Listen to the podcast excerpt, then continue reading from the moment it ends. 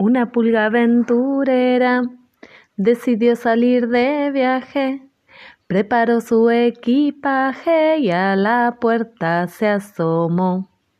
Vino un perro muy lanudo, caminando muy tranquilo. Uy, ahí viene el colectivo, dijo la pulga y saltó. Y así, sí, sí, viajó, jojo, en la oreja de un perro lanudo, la pulgaga viajera, quién sabe hasta dónde llegó.